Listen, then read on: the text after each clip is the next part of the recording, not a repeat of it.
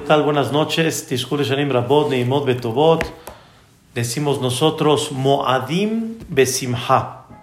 Que estas fiestas sean con alegría. Baruch Hashem, estamos en unos días sagrados, en unos días que se le llaman Hol Amoed.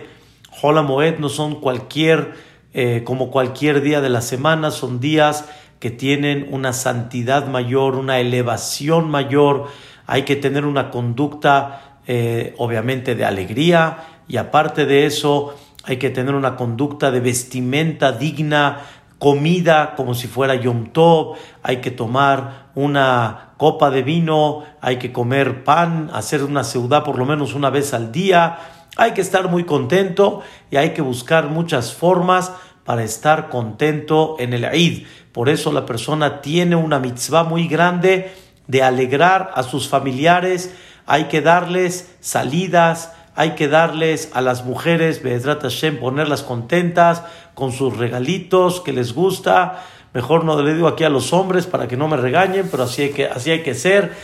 Hay que ponerlas bien contentas, a los hijos darles sus cosas que les guste, que se sientan muy a gusto. Es una temporada muy especial y más en esta época que se llama Hagasukot en la cual es la época de la alegría. Así está escrito, Hagasukot había una alegría muy especial en la época del Bet Amikdash. En aquella época se llevaba a cabo en estos días una alegría que se llama Simhat Bet Ashoeva. Era una alegría que se hacía todos los días Grandes jajamim eran el eje central de la fiesta, cantaban, había marabarismo, así como lo oyen con antorchas, era una belleza los cánticos. Hoy en día en Eretz Israel se lleva a cabo en las calles, en las noches, esta alegría en muchos lugares, solo que ahorita obviamente por el tema del COVID se suspendió todo esto, lástima una alegría tan especial que siempre se desbordaba en Eretz Israel, cánticos tan bonitos y tan hermosos dentro de la, el ambiente que se vivía en Eretz Israel. Pero Bedrat Hashem por Eolam que nos permita alegrarnos de otra manera, de otra forma y no perder la esencia de esta festividad. Hoy, Bedrat Hashem Itbaraj, quiero en, breve quiero eh, definir un poquito una mitzvah tan importante que llevamos a cabo en esta fiesta, que es el eje central. El mismo nombre lo dice, se le llama a la fiesta la fiesta de la Sukkah. ¿Qué tan importante es la fiesta de la Sukkah? Ya explicamos la semana pasada varios enfoques muy bonitos que representa la Sukkah y la azúcar representa el desierto, lo que Am Israel vivió en el desierto, lo que Am Israel no había forma como vivir y vivió. Apóyate en Dios, no hay lugar donde no te pueda mantener. Sigue la nube de Dios, como explicamos. Sigue esa nube que a donde Dios te pone, ahí tienes que estar. No hay nada imposible en las manos de Dios y dale sentido original a la vida como ellos le dieron sentido a la vida sin que haya nada material. Y hablamos en la segunda clase que venimos a recordar las nubes que protegieron al pueblo de Israel durante 40 años. Y de alguna manera tienes que llevarte un mensaje muy bonito, como Boreolam te ama y te quiere, te chiquea y tú con todo y eso dudas de Él, con todo y eso de alguna forma hay veces reclamas o hay veces dices no es justo o hay veces piensas que Hasbe Shalom no te quiere hacer un bien cuando Él te ha demostrado tu amor. Es lo que habíamos hablado. Hoy quiero comentar con ustedes algo muy interesante. Está escrito en la Gemara en Masejet Abodazara. La Gemara página 2, lado B. La Gemara dice que en un futuro, cuando llegue el Mashiach, cuando ya Boreolam descubra la verdad, cuando ya no haya duda absoluta en la veracidad de Dios, y se va a cumplir lo que dice el Pasuk, allá Hashem le Melech al Kola Aretz, Bayomau Yiye Hashem Ehad Ushmo Ehad. Cuando llegue ese momento tan especial, dice la Gemara que todo mundo se va a dar cuenta increíble de el eje central de este mundo. ¿Quién es? Am Israel. Am Israel es el eje central del mundo entero. Todo mundo va a reconocer lo que Dios demostró cuando salimos de Egipto. Cuando salimos de Egipto, Dios demostró que Él cambió el mundo entero por su hijo primogénito. ¿Quién es? Am Israel. Y en ese momento, cuando llegue el Mashiach, va a suceder lo mismo. ¿Y qué creen? Los Goim, dice el Talmud, se van a juntar, todas las naciones del mundo se van a juntar y van a decir, Boreolam, creador del mundo, danos pago, danos pago. Y le dice Boreolam, ¿por qué quieren que les dé pago? Cuando llegue el Mashiach Tzidkenu, ¿por qué quieren que les dé pago? Dice las naciones del mundo, porque todo lo que hay en el mundo, escuchen bien, aviones, celulares, Zoom, tecnología, tele, todo, todo lo que hay, todo está hecho para el Am Israel. Ahí está, mira cómo el Am Israel tuvo provecho de todo lo que hicimos. Estoy resumiendo la idea. Ellos tuvieron provecho de todo lo que hicimos. Por ejemplo, ahí está el Zoom. Mira por medio del Zoom cuánta gente se conectó en Torah en el mundo entero. Cuánta gente estando en su casa no perdió el tiempo. Cuánta gente se llenó de espiritualidad por medio del Zoom. Páganos. Cuánta gente pudo acortar distancias e ir a Eretz Israel o de alguna forma ir a ciertos lugares del mundo por los aviones. Jibo, paga Boreolam, nosotros fuimos la causa. Y así van a decir ellos que tantas cosas que fue por el invento de ellos, la Torah se pudo transmitir, la Torah pudo crecer. Entonces Dios les contesta a ellos, es verdad, así es. Es verdad de que todo lo que se creó en el mundo al final es para que el pueblo de Israel y principalmente lo que representa el pueblo de Israel, su Torah, se pueda expander en el mundo entero. Pero ustedes no tuvieron esa intención. Ustedes no lo hicieron con esa intención de expander la espiritualidad y por lo tanto no tienen derecho a recibir pago, aunque al final tuvo de forma directa el pueblo de Israel provecho con toda esta tecnología, pero sin embargo, como ustedes no tuvieron esa intención, cuando una persona hace algo y su intención no es la que él está pidiendo, obviamente no tiene derecho a exigir o a recibir un pago. Y les dice Boreolam, no lo hay. Dice la Gemara que cuando los Goim vean, llega el Mashiach, llega el Mashiach, y ellos quieren de alguna forma ser acreedores y tener el, el mérito de todo eso que se va a ver cuando llegue el Mashiach Tzidkenu, de toda esa parte tan bonita, tan hermosa que se va a ver en la presencia de Dios. Y los Goim le van a decir a Dios, danos una mitzvah. En otras palabras, danos una oportunidad. Y le dice Dios a los Goim, perdón, la oportunidad la tenían antes de que llegue el Mashiach. Ahora que ya llegó el Mashiach, ustedes piden oportunidad. ¿Oportunidad de qué? Cuando las cosas ya están claras, cuando ya no hay duda, cuando ya se eliminó el Yetzerará. Hoy quieren una oportunidad.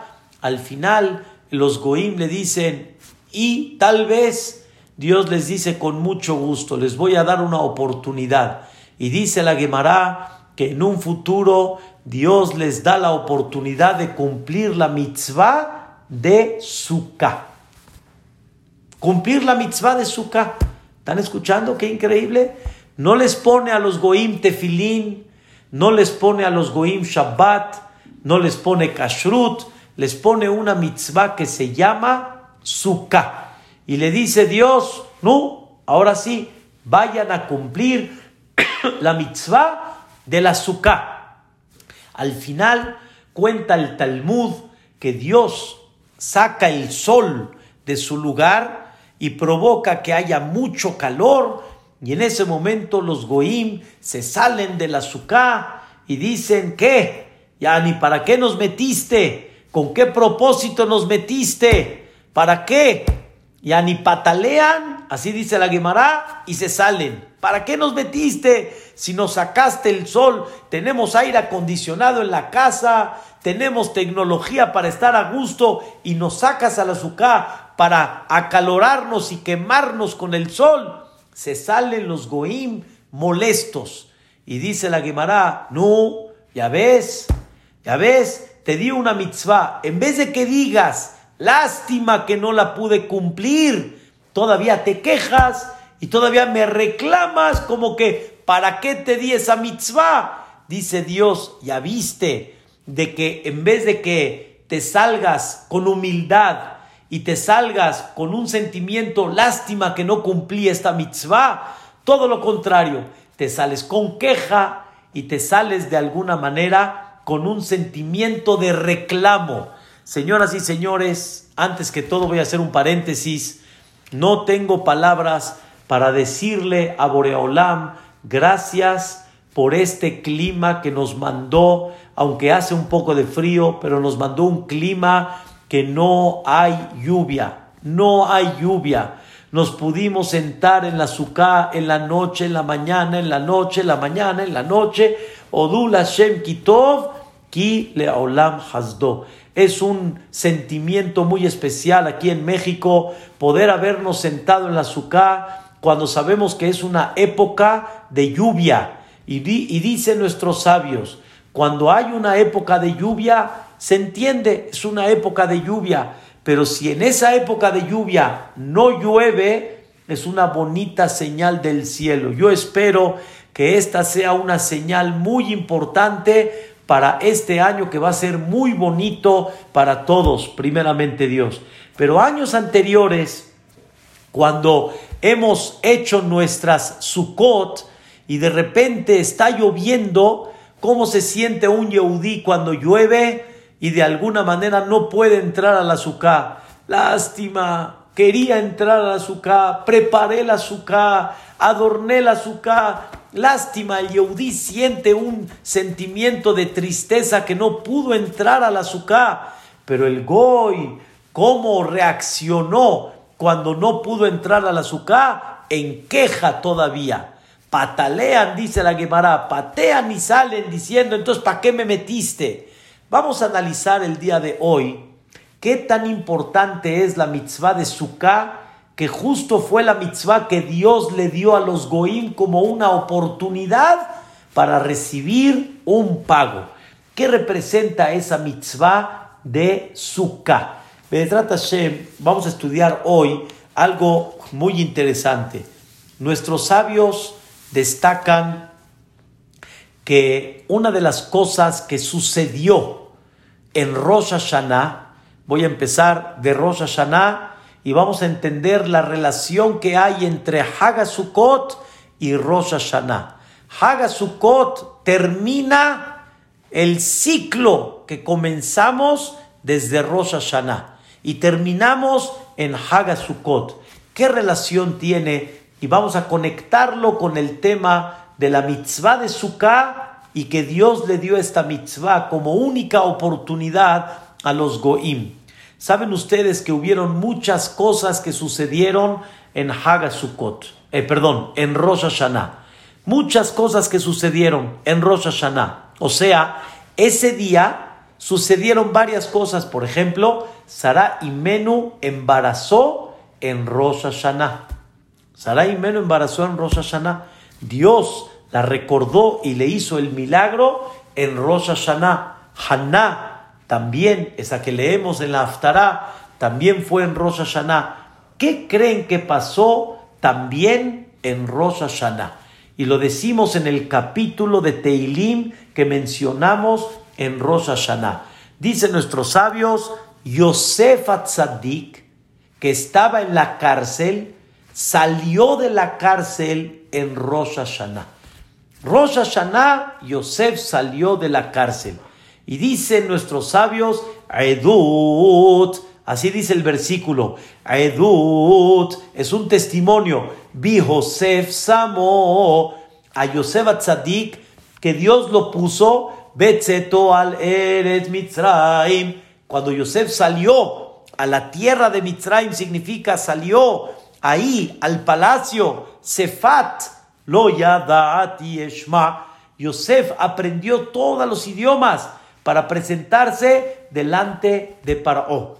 Qué importante es recordar la salida de Yosef en Rosh Hashanah.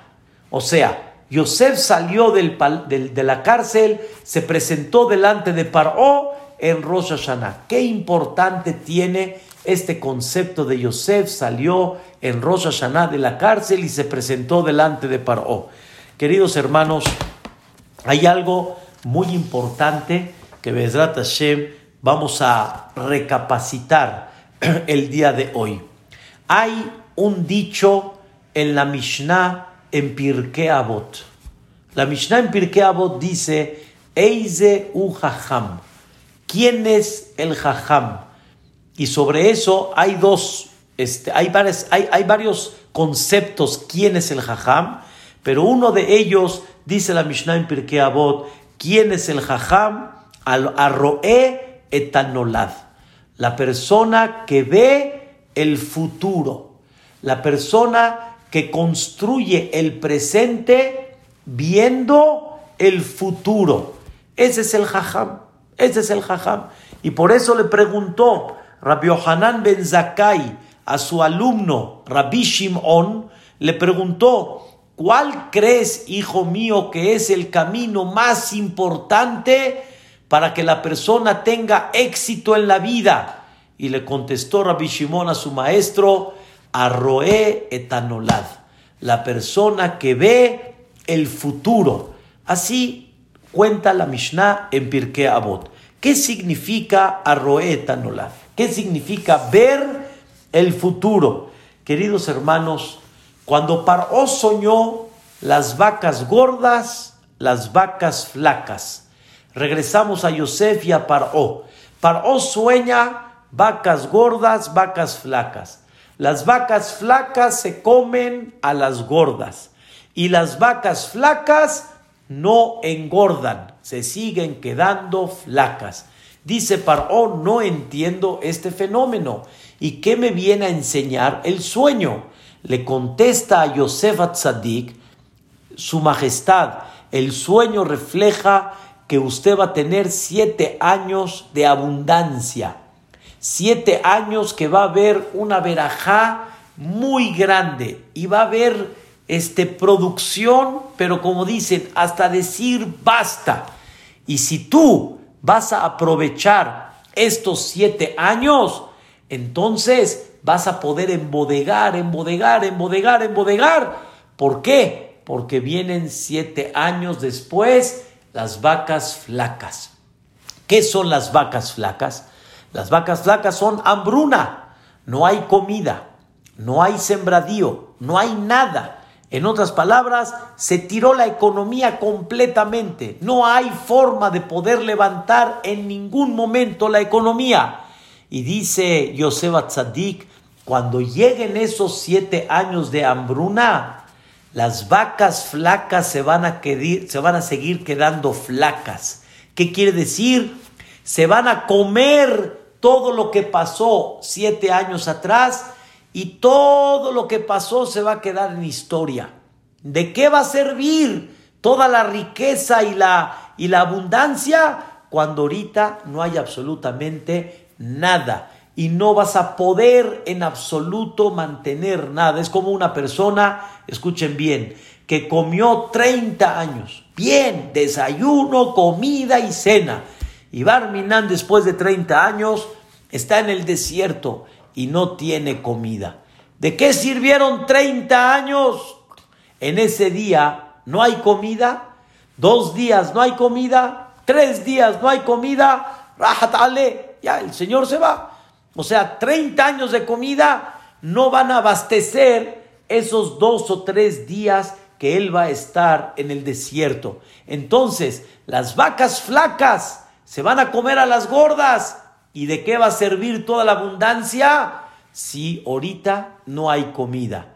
Y le dice Yosef a Paró, este sueño te viene a dar un mensaje muy importante. Prepárate para los años de las vacas flacas. Y en el momento que estés en las vacas gordas, piensa a futuro y ve el futuro y construye el futuro bajo el presente que tienes. No siempre los momentos son iguales y por lo tanto ahorita es momento de pensar en el futuro. Y en ese momento le dijo Yosef a Paró estas palabras. Yeré, ve, Paró, un hombre jajam, ve un hombre sabio para que abastezca estos años de las vacas flacas, embodegando en el momento de las vacas gordas.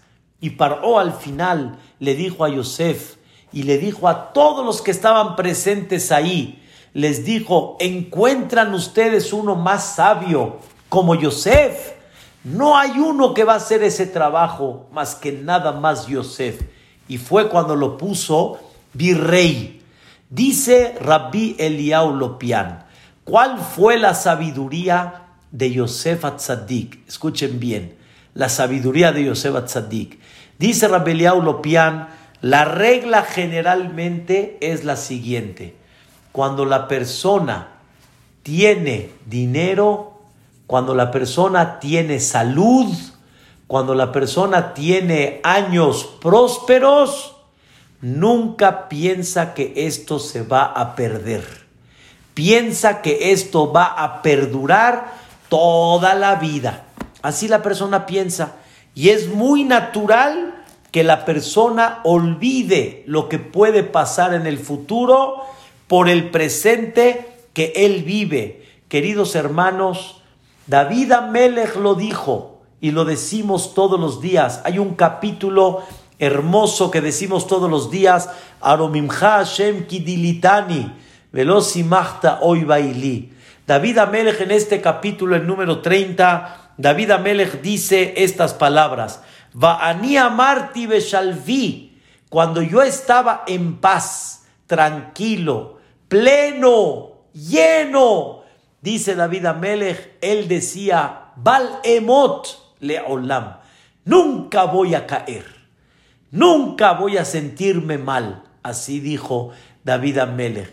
Quiere decir, la persona de forma normal y común no valora lo que tiene hasta que no lo pierde.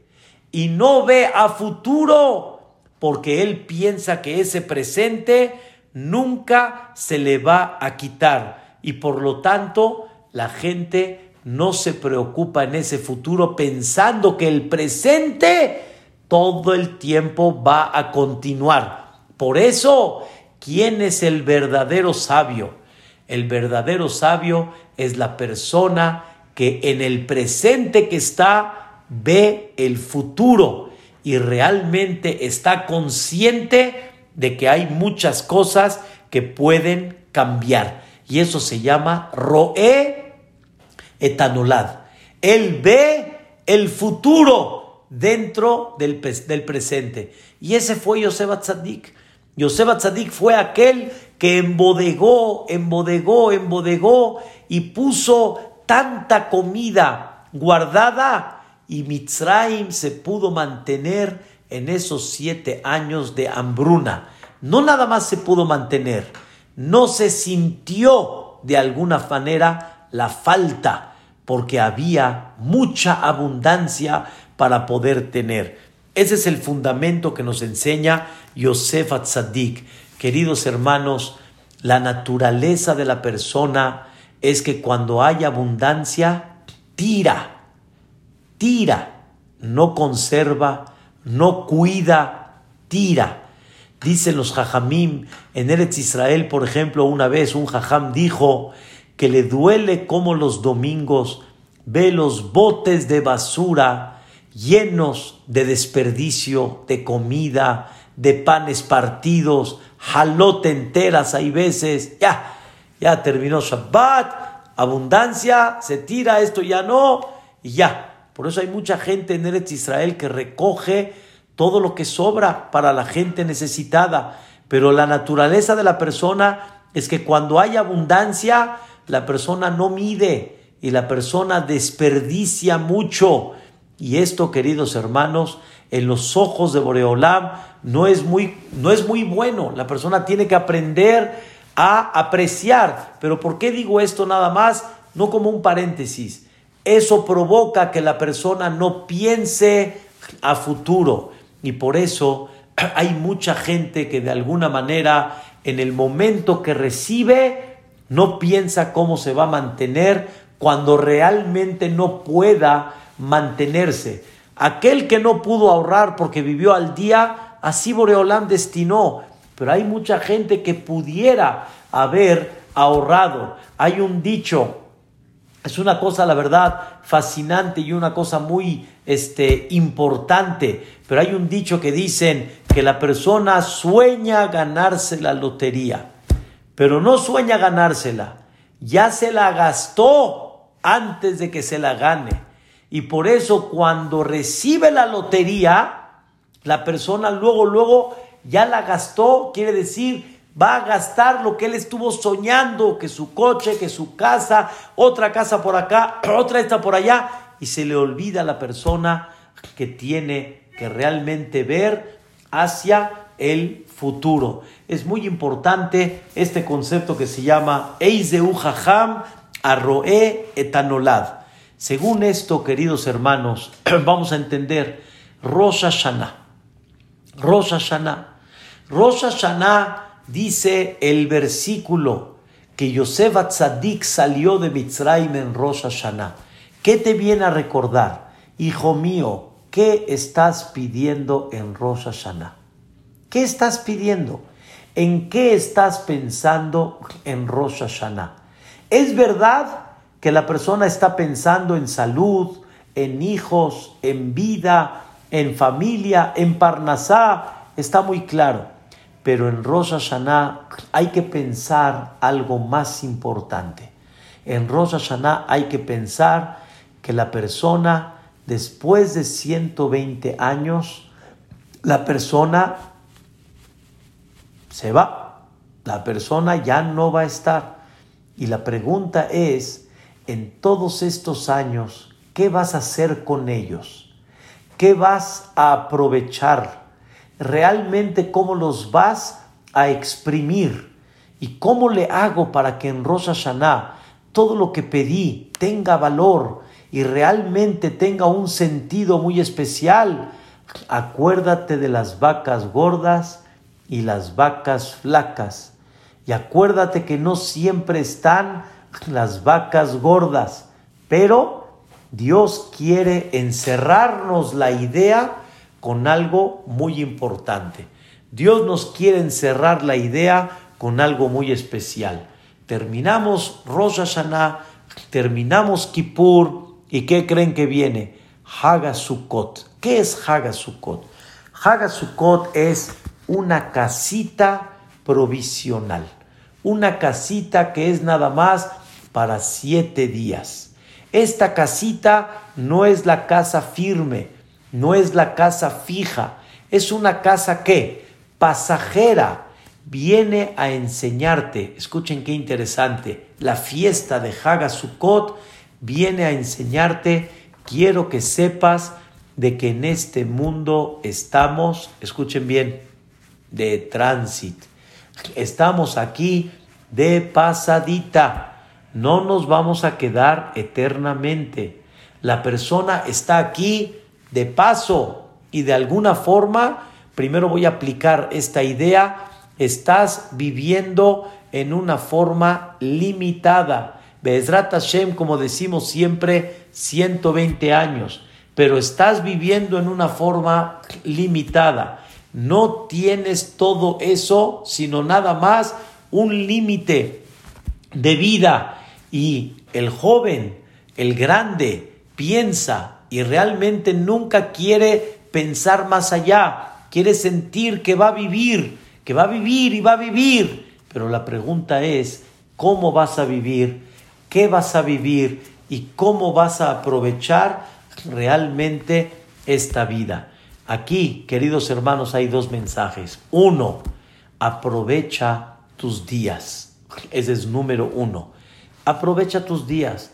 Tus días son como la fiesta de Hagasukot. ¿Cuánto son los días de la Sukkah? Siete. Siete días. ¿Qué medida mínima tiene que tener la Sukkah? Mínima. O sea, la más chiquita que puede haber. Siete por siete. 70 centímetros por 70 centímetros. Y de altura, un metro, que son 10 tefajim. ¿Sí? Es, es la medida mínima. Tú puedes hacer un azúcar, obviamente, muy grande, pero si quieres hacer un azúcar para una persona, puedes hacer un azúcar mínima 7 por 7 y de un metro de altura. ¿Saben qué representa el 7?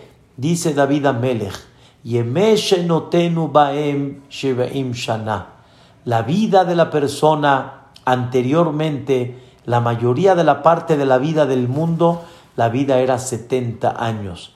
Veim Bigburot, y si la persona llega a tener un cuerpo fuerte, Shemonim Shana, vivía la persona 80 años. Y esto era antes. Hoy, Baruch Hashem, la tecnología nos permite de alguna manera pasar muchos años de vida. Pero más o menos el promedio, 70, 80, 90, Dice la Torah Gdosha, la Sukkah te viene a recordar la trayectoria de la vida. La vida al final empieza y la vida al final termina. Y la primera pregunta es, ¿qué hiciste con tu vida? ¿Cómo utilizaste esa vida? Y Haga Sukkot, hagan de cuenta que es como una, un, eh, un ejercicio para que la persona terminando toda la época de Rosh Hashanah, los días de Teshuvah, Kippur, hagamos una conciencia en aprovechar nuestro tiempo. Nuestro tiempo, queridos hermanos, está limitado. Y cuánto una persona quisiera más, y quisiera más, y quisiera más, pero llega un momento en el cual Boreolam dice, hasta acá, hijo mío, hasta aquí llegó la vida. Queridos hermanos, es muy importante que la persona recapacite. El dicho dice, si te hubieran dicho, te quedan dos semanas de vida, sano, bien, natural, tu casa, tu familia, bien, pero te quedan dos semanas. ¿Qué hubieras hecho con esas dos semanas? la persona que tiene un poquito de criterio empieza a buscar cómo voy a aprovechar el tiempo. Y yo le pregunté a mucha gente, ¿y por qué no haces lo mismo que hacías hasta el día de hoy? Te duermes hasta las 11, te paras tarde, flojeas un ratito, abres el periódico, prendes la tele, te pones a ver una serie. ¿Por qué no haces lo mismo que siempre haces todos los días? Porque comprendes que dos semanas de vida no puedes hacer eso. Eso no es hacer algo no se llama aprovechar el tiempo. Pero queridos hermanos, dos semanas es como hablar toda la vida. Toda la vida. No puedes desperdiciar tu tiempo que vale. No puedes despreciar tu tiempo que vale. Y no puedes tirar tu tiempo en cosas que no valen la pena. Para eso Dios te dio el tiempo. ¿Para qué te lo dio? y el azúcar es un ejercicio una vez al año. Salte de tu casa, métete en la azúcar y ponte en una situación de que siente cómo estamos acá, de qué, de pasadita y por lo tanto aprovecha tu tiempo, crece, supera, hazte un mejor Yehudí, supera tu espiritualidad, haz lo que realmente tienes que hacer.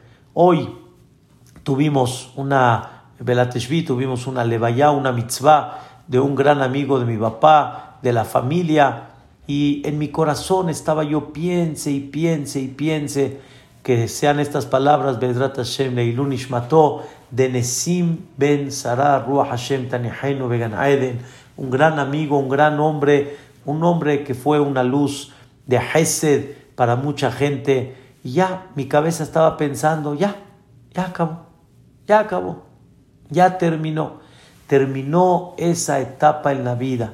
Sí, es verdad, es muy triste por un lado, pero por otro lado, qué alegría cuando termina la persona su etapa llevando a cabo una misión y poder decir misión cumplida, poder decir hicimos lo que teníamos que hacer. Y eso es lo que representa realmente Hagasukot. Por eso es muy importante que la persona arrebate lo más valioso que hay, que es el tiempo. Con el tiempo una persona puede adquirir muchas cosas, pero muchas cosas no van a adquirir el tiempo.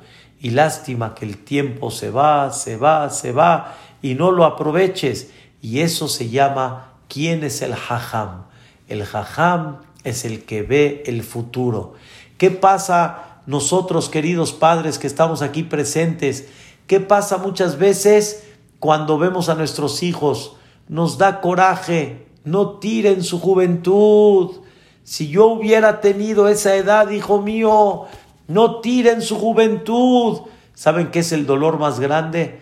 Que los jóvenes, como yo, cuando era joven, que sigo estando joven, pero cuando estaba bien jovencito, decía yo, eh, ya, ya ni ya, está bien, ya ni si tú hubieras sido, ya, déjame vivir mi juventud. Pero cuando uno crece y se hace ya padre y se hace una persona ya con otra madurez, Vuelve a repetir el disco rayado, si yo hubiera sabido en esa época de juventud. Por eso dicen, juventud, juventud, tesoro divino. Lástima que fuiste entregado en manos inexpertas. No hay un tesoro más grande como la juventud. ¿Por qué? Porque la época de la juventud es la época que una persona puede adquirir lo que no puede adquirir cuando ya tiene una edad más grande todavía. El joven tiene tiempo, Baruch Hashem, sus padres lo apoyan, tiene la mente lúcida, lo que meta en la mente es lo que se va a quedar, es, la, es el tesoro que va a quedar. La pregunta es, ¿qué metemos aquí adentro en la, en la mente de los jóvenes?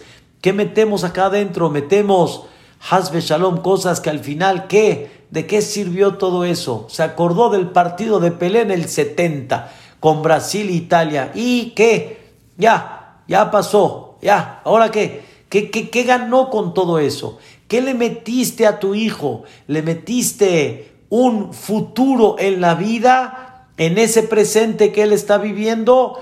¿O nada más le metiste el puro presente y al final, ¿qué quedó? No quedó nada. Como siempre mencioné un ejemplo, hay este, calendarios que tienen 365 papelitos. ¿Los conocen? Primero de enero, segundo de enero, tercero de enero. Entonces, rompes el papelito, en aquella época así era, y lo tiras a la basura. Rompes el papelito día 2, lo tiras a la basura. Pasa medio año, ya estamos en junio, rompes el papelito, tiras a la basura. Cuando termina el año, ¿qué queda de este calendario? El puro cartón no queda absolutamente nada. Vivir al día, vivir al día y cada día será otro día, no es pensar a futuro. Y cuando pasa la vida, realmente la persona se da cuenta, lástima que no construyó ese futuro con el presente que él tiene. Y ahorita ya no importa la edad que una persona tenga, pero todos debemos de seguir construyendo en el presente que estamos, seguir construyendo el futuro. Esto, queridos hermanos, es la visión del pueblo de Israel. Y número dos, no nada más aprovecha tu tiempo, sino tienes que saber que esta vida es pasajera y la vida eterna es la vida de Olam Esa es la vida eterna. Aquí estamos nada más de pasadita. Venimos y nos vamos. Y realmente venimos a trabajar para construir nuestro palacio espiritual que es en Olam. Y eso se construye con mitzvot, se construye con hechos, se construye haciendo y formando un buen nombre. Qué tan importante es construir la espiritualidad, el buen nombre de la persona, el, las mitzvot que una persona hace, todas las tefilot, todos los estudios. Eso es algo que tiene un valor incalculable y no hay una cosa más hermosa que la persona vaya construyendo y aprovechando cada momento de su vida y aparte va construyendo su futuro, el Olam va. Queridos hermanos, después de 120 años, nadie se lleva nada. De lo que invertiste tu tiempo en comida, en edificios, en eh, placeres, todo eso al final no te llevas nada. ¿Qué sí te llevas? El buen nombre, tus acciones buenas, tu generosidad, tus mitzvot, tus actos buenos, tus méritos, eso sí te lo llevas. Lo otro no se lo llevan. Todos ya escucharon esa historia famosa de el archimillonario en Canadá, de los tres hermanos Reichmann, riquísimos, estaban dentro de los, eh, de, los, de, los, de los hombres más ricos del mundo, tenían cantidades impactantes. Yo recuerdo de pequeños sus, pero con todo y eso invirtieron su tiempo no en el dinero, sino cómo levantar espiritualidad. Uno de ellos llamado Moshe Reichman, yo recuerdo hasta ahorita cuando vino a México con Moshe Saba, Moisés Saba, alaba Shalom, y vino con él para unos negocios acá en el país, y cuando lo vieron aquí en México, el que no lo conocía, pensaban que era uno, un jajam que vino a juntar dinero, porque él así se vestía con sombrero, ambur y un traje negro. Y le preguntaron a, Moisés Saba, ¿quién es este Shaliah? ni quién es este que viene a juntar dinero. Y les dijo, nada más y nada menos el archimillonario Moshe Reichman. Y ni él se vestía, se vestía simple, se vestía sencillo y era un hombre que valoró, valoró la espiritualidad, valoró la Torah. Y cuando falleció uno de los hermanos, Reichman, dejó dos cartas que por favor las abran después de que fallezca. La primera antes del entierro, la segunda después del entierro. La primera pidió que por favor lo entierren con calcetines.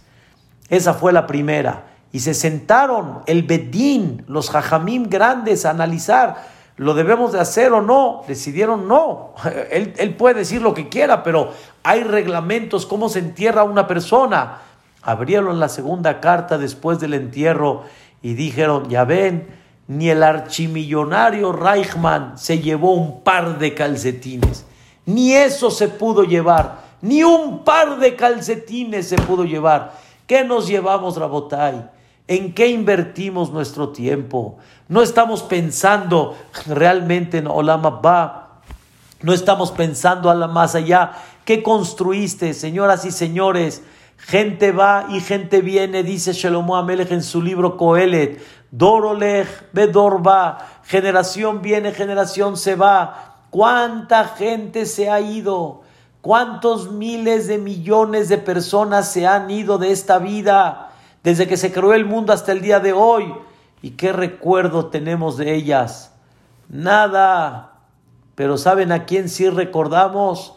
Abraham, Isaac, Jacob, Moshe, Aharón, Yosef, David y los grandes personajes de la Torá, aún hasta los personajes que no fueron tan dignos. La Torá los puso en recuerdo porque algo dejaron. Paró, Bilam, todos aquellos, Hamán quedó, Amán todavía lo recordamos, Esther Amalcá, Mordejai, grandes Jajamim, cuánta gente no, no, tras, no, no es trascendental, trasciende dentro de una vida de años atrás hasta el día de hoy.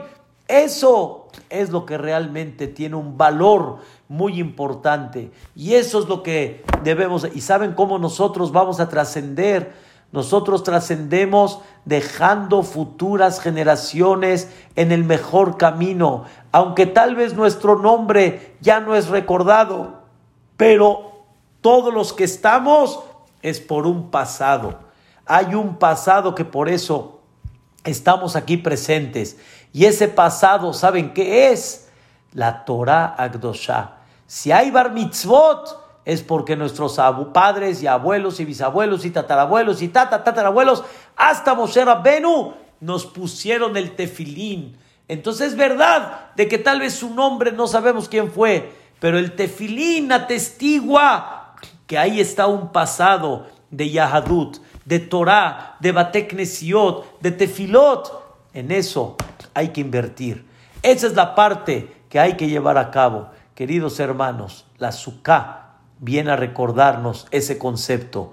Según esto increíble, escuchen bien, los Yehudim les duele cuando no pueden cumplir la mitzvah de la Sukkah, porque saben que la Sukkah viene a recordar, estás aquí de qué? De pasadita, y sabemos nosotros que debemos de llegar al Olam Abba, y el Yehudí se sensibiliza en esa parte pero las naciones del mundo no conocen Olam conocen nada más este mundo. Y este mundo lo único que hay que es aprovecha porque el muerto al pozo y el vivo al gozo. Y por lo tanto, ¿para qué me sacaste al azúcar? Dice el Goy. ¿Para qué me sacaste al azúcar? ¿Qué sentido tiene? Me sacaste el sol y me quemaste allá afuera. ¿Qué sentido tiene?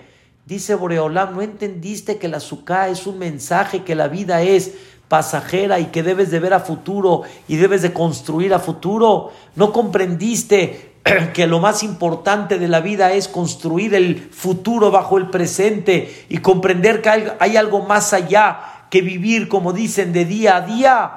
Rabotai, ese es el mensaje importantísimo de la azúcar. Y ahí es donde la persona debe de salir de esta mitzvah con esta recapacitación y esa es la fuente realmente de un yehudí.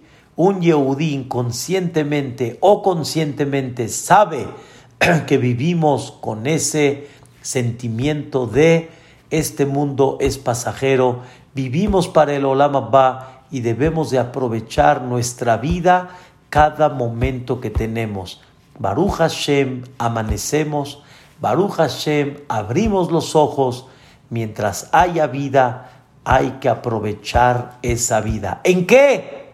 Todo mundo sabe en qué. Cuando le quitas a la persona y le dices, esto te queda de vida, tú sabes que no vas a aprovechar la vida en una serie de Netflix, ni vas a aprovechar la vida en un jueguito ahí por ahí, ni te vas a ir de parranda.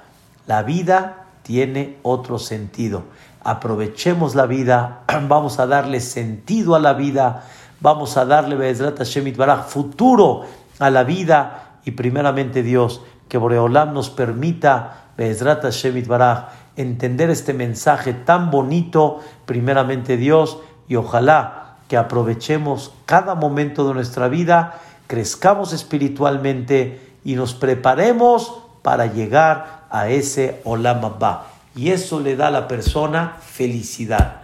Felicidad es cuando puedo decir yo que tengo mi tiempo aprovechado. Cuando yo veo para atrás y veo que mi tiempo estuvo bien invertido.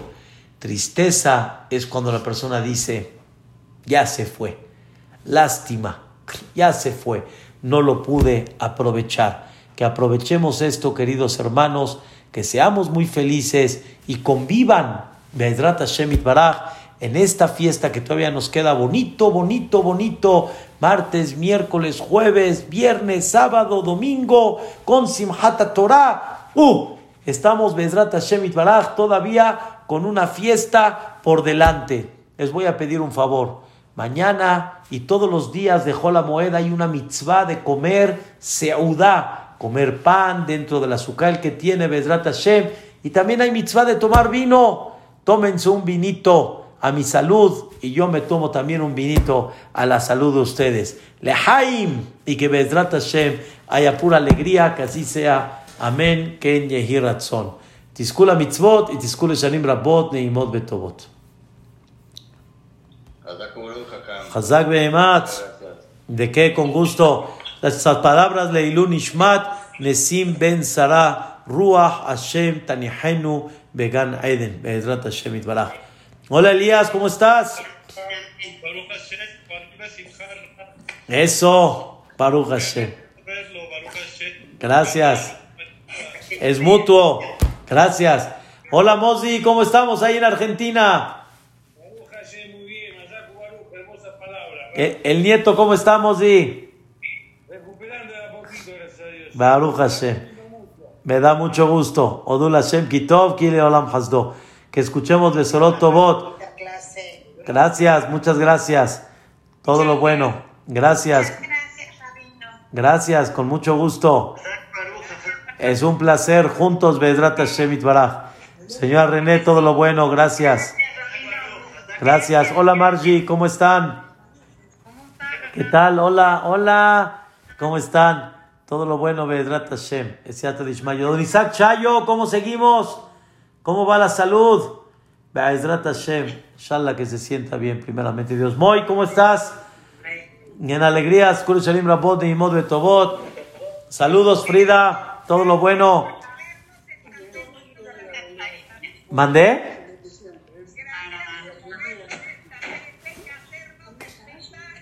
Gracias, Bedrat Hashem, con mucho cariño. Señora Sari, Hashem, que nos veamos en alegrías, primeramente Dios. Señor Marcos, ya saben, un abrazo en alegrías, primeramente Dios. Ceci, todo lo bueno, Bedrat Hashem. Hazak Behematz, todo lo bueno, Bedrat Hashem. Isaac, todo, todo lo bueno, Bedrat Hashem. Deci- eh, mañana les aviso, puede ser que esté, ocupado con algo, por eso voy a checar. Si puedo, yo les aviso, Bedrat Hashem.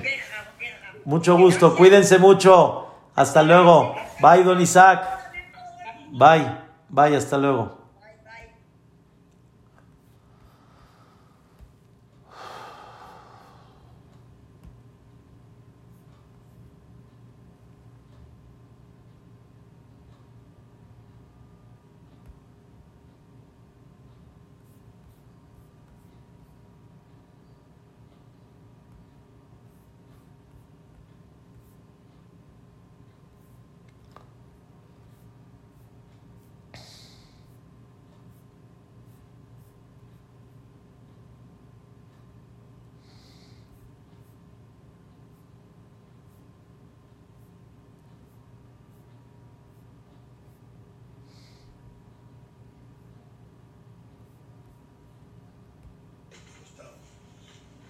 de costado, lo pongo encima del parador. ¿Ok? O sea, el de la derecha va abajo, el de la izquierda va arriba. Acá se ve al revés. Es así. ¿Ok? Después, el, el que puse parado, lo doblo para arriba. Y el que puse de costado, lo doblo acá. Quedó así. El de arriba lo bajo. Y el de costado lo pongo para el costado. Y de ahí lo meto para acá. Entonces al meterlo ya quedó preparado para ponerlo. Hay quien lo hace de uno solo, también se puede hacer uno solo, pero esto queda mucho mejor, mucho más presentable que hacerlo, por ejemplo, de uno solo. ¿Cómo se hace de uno solo? Eh, haciéndolo de uno solo, se hace así, se lo dobla así, lo mete así y, se lo, y también lo mismo, se da la vuelta acá. Pero me gusta más, de esta manera queda mucho más presentable, de esta manera, ahí. Y luego presentable acá, esta parte de arriba ya no se necesita. Se la corta, ahí. Y esta misma me va a servir para otra más. Sea, agarro, tomo esta con otra y lo hago de vuelta. Esta abajo, esta arriba, la doblo, la doblo, la doblo y la doblo. Gracias.